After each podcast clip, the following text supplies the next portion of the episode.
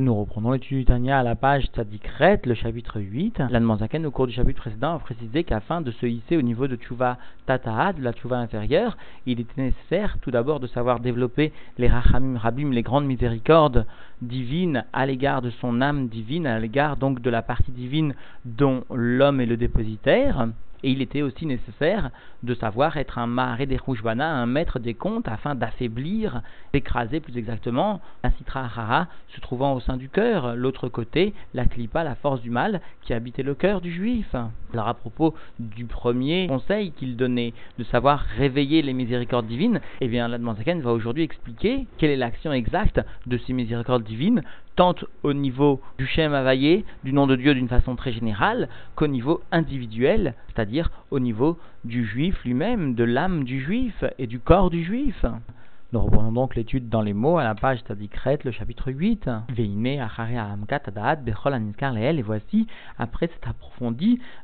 dans tout ce qui a été noté précédemment, à savoir plus particulièrement dans ce qu'il est nécessaire de souligner pour accéder au niveau de tchouva inférieur, en tout premier lieu, le fait de savoir développer, de savoir réveiller les rachmanout, les miséricordes divines à l'égard de son âme juive, à l'égard du chelek eloka, ainsi que le deuxième sujet évoqué précédemment, à savoir le fait d'être un maré des un maître des comptes, savoir briser son cœur, ainsi que donc la klipa, la strachara qui l'anime. Bien après s'être approfondi à ces deux notions, Yochal Levakesh Behemek Meumka Deliba, l'individu pourra demander véritablement avec la profondeur de son cœur,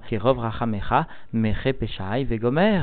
mot à comme la grandeur de ta miséricorde, efface mes fautes, etc. C'est-à-dire à, l'image de la grandeur de ta miséricorde, et bien de la même façon, viens et efface mes fautes par cette miséricorde. Donc il s'agit du Teilim Nunalef, le 51, celui qui figure à la fois dans le Tikkun Chatzot comme dans le Kriyat Shema Lamita, c'est-à-dire finalement à deux moments qui sont des moments propices pour le Cheshbon Nefesh. C'est-à-dire que ces moments seront propices aussi pour réveiller les miséricordes divines, ce que le rabbi précédent appelle la Itarutad, il est là, un vrai réveil d'en haut, parce que ces miséricordes eh bien, viendront influencer d'une façon excessivement divine l'individu. Nous reprenons dans les mots qui Belibo Behemet Godel Arachmanut Al-Prinat Elokut chez Benafsho ou Shel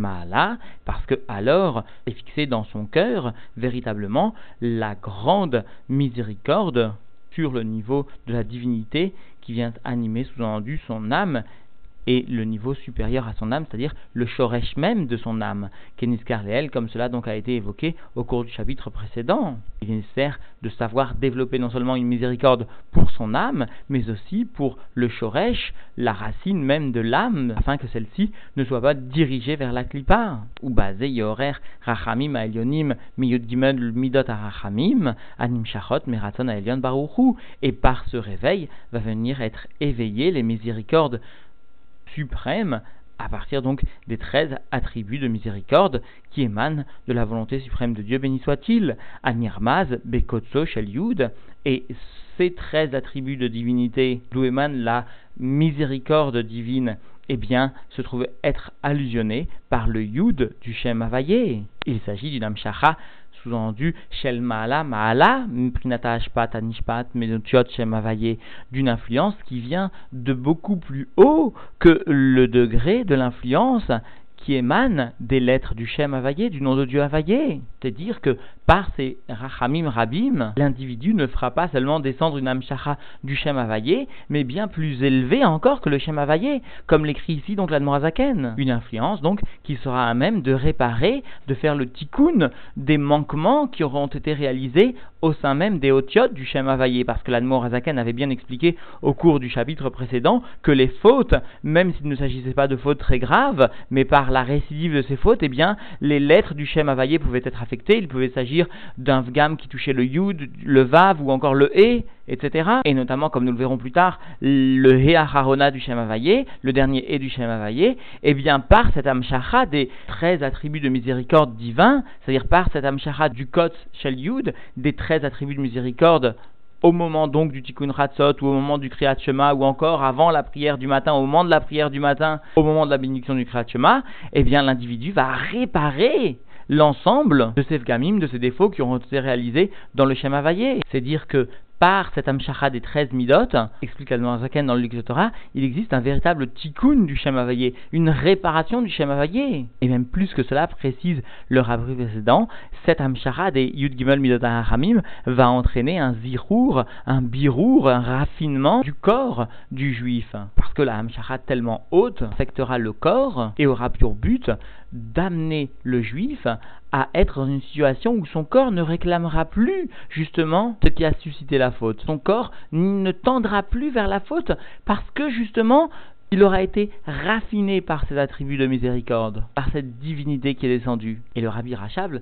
lui-même précisait que cette lumière des 13 attributs de miséricorde émane de Radlo, c'est-à-dire du niveau profond de la pnimiut de Keter, et c'est pourquoi finalement, puisque la Hamshara vient d'un niveau si élevé de la divinité, eh bien le corps se trouve être modifié, et c'est pourquoi le corps ne va plus en quelque sorte réclamer la faute, ne va plus désirer ce qu'il a fait trébucher. C'est cela justement l'influence des 13 attributs de miséricorde, c'est dire que dans la tchouva, ce moment où l'homme va demander à Dieu d'amener une miséricorde divine pour son âme divine, cette âme ne va pas seulement concerner son âme divine, mais va concerner aussi, eh bien, ce qui a fait chuter l'âme divine, c'est-à-dire le corps lui-même rappelons les mots du Rabbi Rachab, eh bien cette lumière de Radlo est la lumière de la profondeur de la tikiomine, la lumière finalement qui vient refléter ce que le Zohar appelle Ant Ush Lemuta Dekula, moi Dieu, je suis la perfection de tout, et cette perfection sera donc transmise au corps. Encore précise le Zohar, mais Malé Kol moi Dieu, je viens remplir tous les noms, c'est-à-dire je viens réparer tous les noms, c'est-à-dire réparer toutes les fautes et tous les gamim qui ont entraîné donc des défauts dans les Shemot, dans les noms divins, à commencer par le Shem. Cela nous permet de comprendre ce qu'explique maintenant l'Atmoazaken. La reine, c'est pourquoi, par conséquent, puisque le niveau sous-entendu de Hamshacha est si haut, Ayud Gimel Midot Hamim, Menakim Kolav Gamim, les 13 attributs de miséricorde divin viennent nettoyer l'ensemble des défauts, des défauts entraînés dans les noms, viennent réparer ces défauts. Ou Kumo et comme cela donc est rapporté à propos de ces 13 attributs de miséricorde, notamment dans euh, Shlar, dans la parachat Shlar, eh bien, Avon va pécha venake. Dieu va supporter la faute, va supporter la transgression et va purifier, va nettoyer, va débarrasser finalement de tous les gamim, puisque à la lumière donc des écrits des Rabbim, nous avons expliqué que le corps est modifié de façon à ce que finalement le rapport avec ce qui avait suscité la faute est modifié lui aussi, l'homme, le corps de l'homme, ne va plus aspirer à la faute de la même façon. Alors, explique Zaken, Veshuv en la par conséquent, il n'y aura plus de succion des forces du mal, ou encore, va Sitra Achara, Meashpat, il n'y aura plus non plus de succion donc de l'autre côté, par rapport à l'influence que donnait le et inférieur, puisque nous savons que c'est de ces et inférieurs du Shamavayé qu'émanent toutes et Hashpaot matériel, Keniskar comme cela donc est noté précédemment, savoir encore une fois que les influences du hé inférieur sont bouleversées par la faute, par la transgression, et donc par l'influence des 13 midotes de miséricorde, eh bien cette Yenika, ces influences qui étaient données à l'autre côté, sont définitivement rompues, explique Norébéim, eh bien, comprenons que lors de la fête de Sukkot, lorsque nous agitons les quatre espèces et nous rapprochons l'étrog des trois autres espèces, eh bien,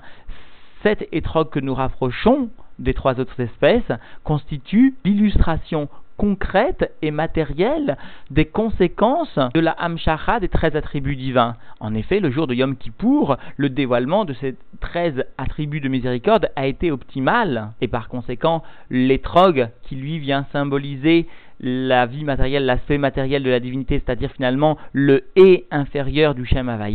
peut regagner, peut se rapprocher des trois autres espèces, explique donc Norébéim, et s'unifier aux trois autres espèces, et ainsi, cela illustre l'influence qu'a opéré la tchouva, c'est-à-dire le jour de Yom Kippour, avec la Hamshachot de Yud Gimel Hamim, au niveau du Shem Havayé, avec la reconstitution du Shem Havayé, le retour de l'étrog, le retour du Hetata vers les trois autres lettres du Shem Havayé, vers les trois autres espèces. Alors voyons cette illustration dans les mots mêmes de la Noazaken, au sens bien sûr beaucoup moins illustré, ou basé Tashuv Hetata, et par cela, par cette tchouva, par cette influence des Yud Gimel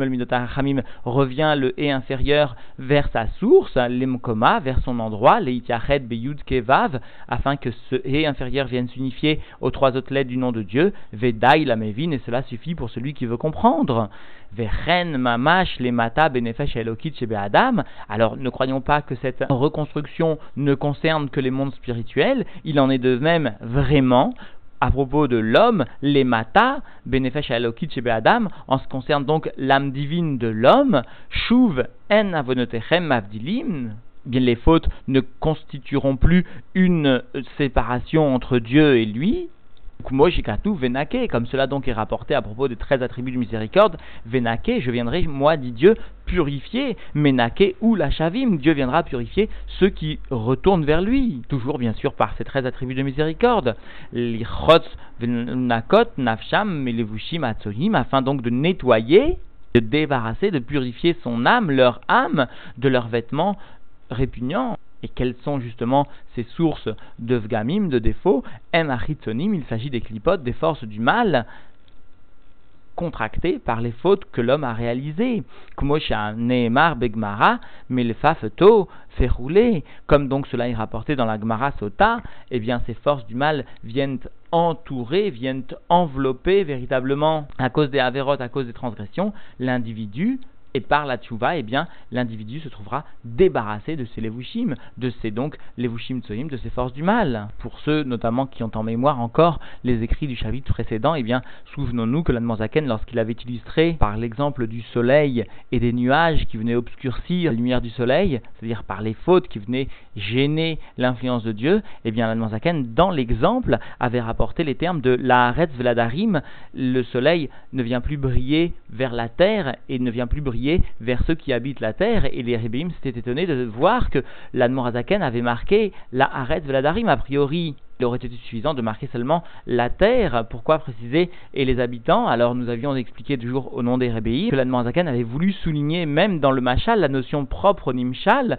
à savoir que l'influence de la faute ou de la tchouva ne se fait pas seulement à l'égard du Shem Hashem, du nom de Dieu d'une façon générale, mais se fait aussi à l'égard de l'individu et du nom de Dieu que l'individu vient témoigner individuellement, vient reconstituer individuellement par sa tchouva ou vice versa. C'est donc ici ce que nous retrouvons dans la forme du mot utilisé par Zaken, Vechen Mamash, les Mata, et de la même façon en bas, c'est-à-dire qu'il y a non seulement ce rétablissement de l'influence du Shem en haut pour Dieu, mais l'homme individuellement se sent modifié complètement par cette influence des 13 attributs de miséricorde. Et donc, en définitive, la Zaken est venu souligner que par le premier conseil qu'il nous donnait au cours du chapitre précédent, par le fait de venir réveiller les grandes miséricordes, eh bien, ces miséricordes divines allaient en définitive effacer toute trace de faute, tant au niveau des mondes supérieurs que à propos de l'homme lui-même. C'est dire au combien sont précieuses ces miséricordes divines que l'homme doit savoir à tout prix réveiller, notamment au cours du Kriyat du soir, au cours de la prière du matin. Cela rétablira d'une façon générale le Shem Havayé et cela rétablira une perception nouvelle face au monde, puisque l'ensemble des Chitsonim qui affectaient son corps se trouveront débarrassés. La perception du corps du juif sera modifiée, comme l'ont précisé les Rébéim, donc à la lumière de ces quelques mots du Tanya, et ainsi l'individu doucement arrivera à se hisser au niveau de Tata'a.